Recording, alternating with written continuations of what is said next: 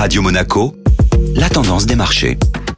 Radio Monaco, la tendance des marchés avec Société Générale Private Banking. Aurélie Lombardo, bonjour. Bonjour Benjamin. La notion de volatilité est importante lorsque l'on parle des marchés financiers. Comment peut-on la définir? La volatilité est une mesure du risque de marché. C'est un indicateur de la nervosité des investisseurs. Elle mesure l'amplitude des variations du cours d'un actif financier à la hausse comme à la baisse. Plus le prix d'un actif est volatile et plus l'investissement sera considéré comme risqué. Et sur le marché des actions, il existe un indice de référence de la volatilité? En effet, c'est l'indice VIX, acronyme de Volatility Index. Il mesure la volatilité de l'indice S&P 500 qui est composé des 500 sociétés ayant les plus grandes capitalisations américaines. On le surnomme l'indice de la peur car il permet d'évaluer à un instant donné le stress du marché. Un niveau de l'indice VIX inférieur à 20 correspond généralement à une période que l'on peut considérer comme calme dans le marché. A l'inverse, un niveau supérieur à 30 indique une grande nervosité des investisseurs. Au plus fort de la crise sanitaire du Covid en mars 2020, l'indice VIX a atteint la valeur historique de 82, un niveau que nous n'avions plus vu depuis la crise financière de 2008.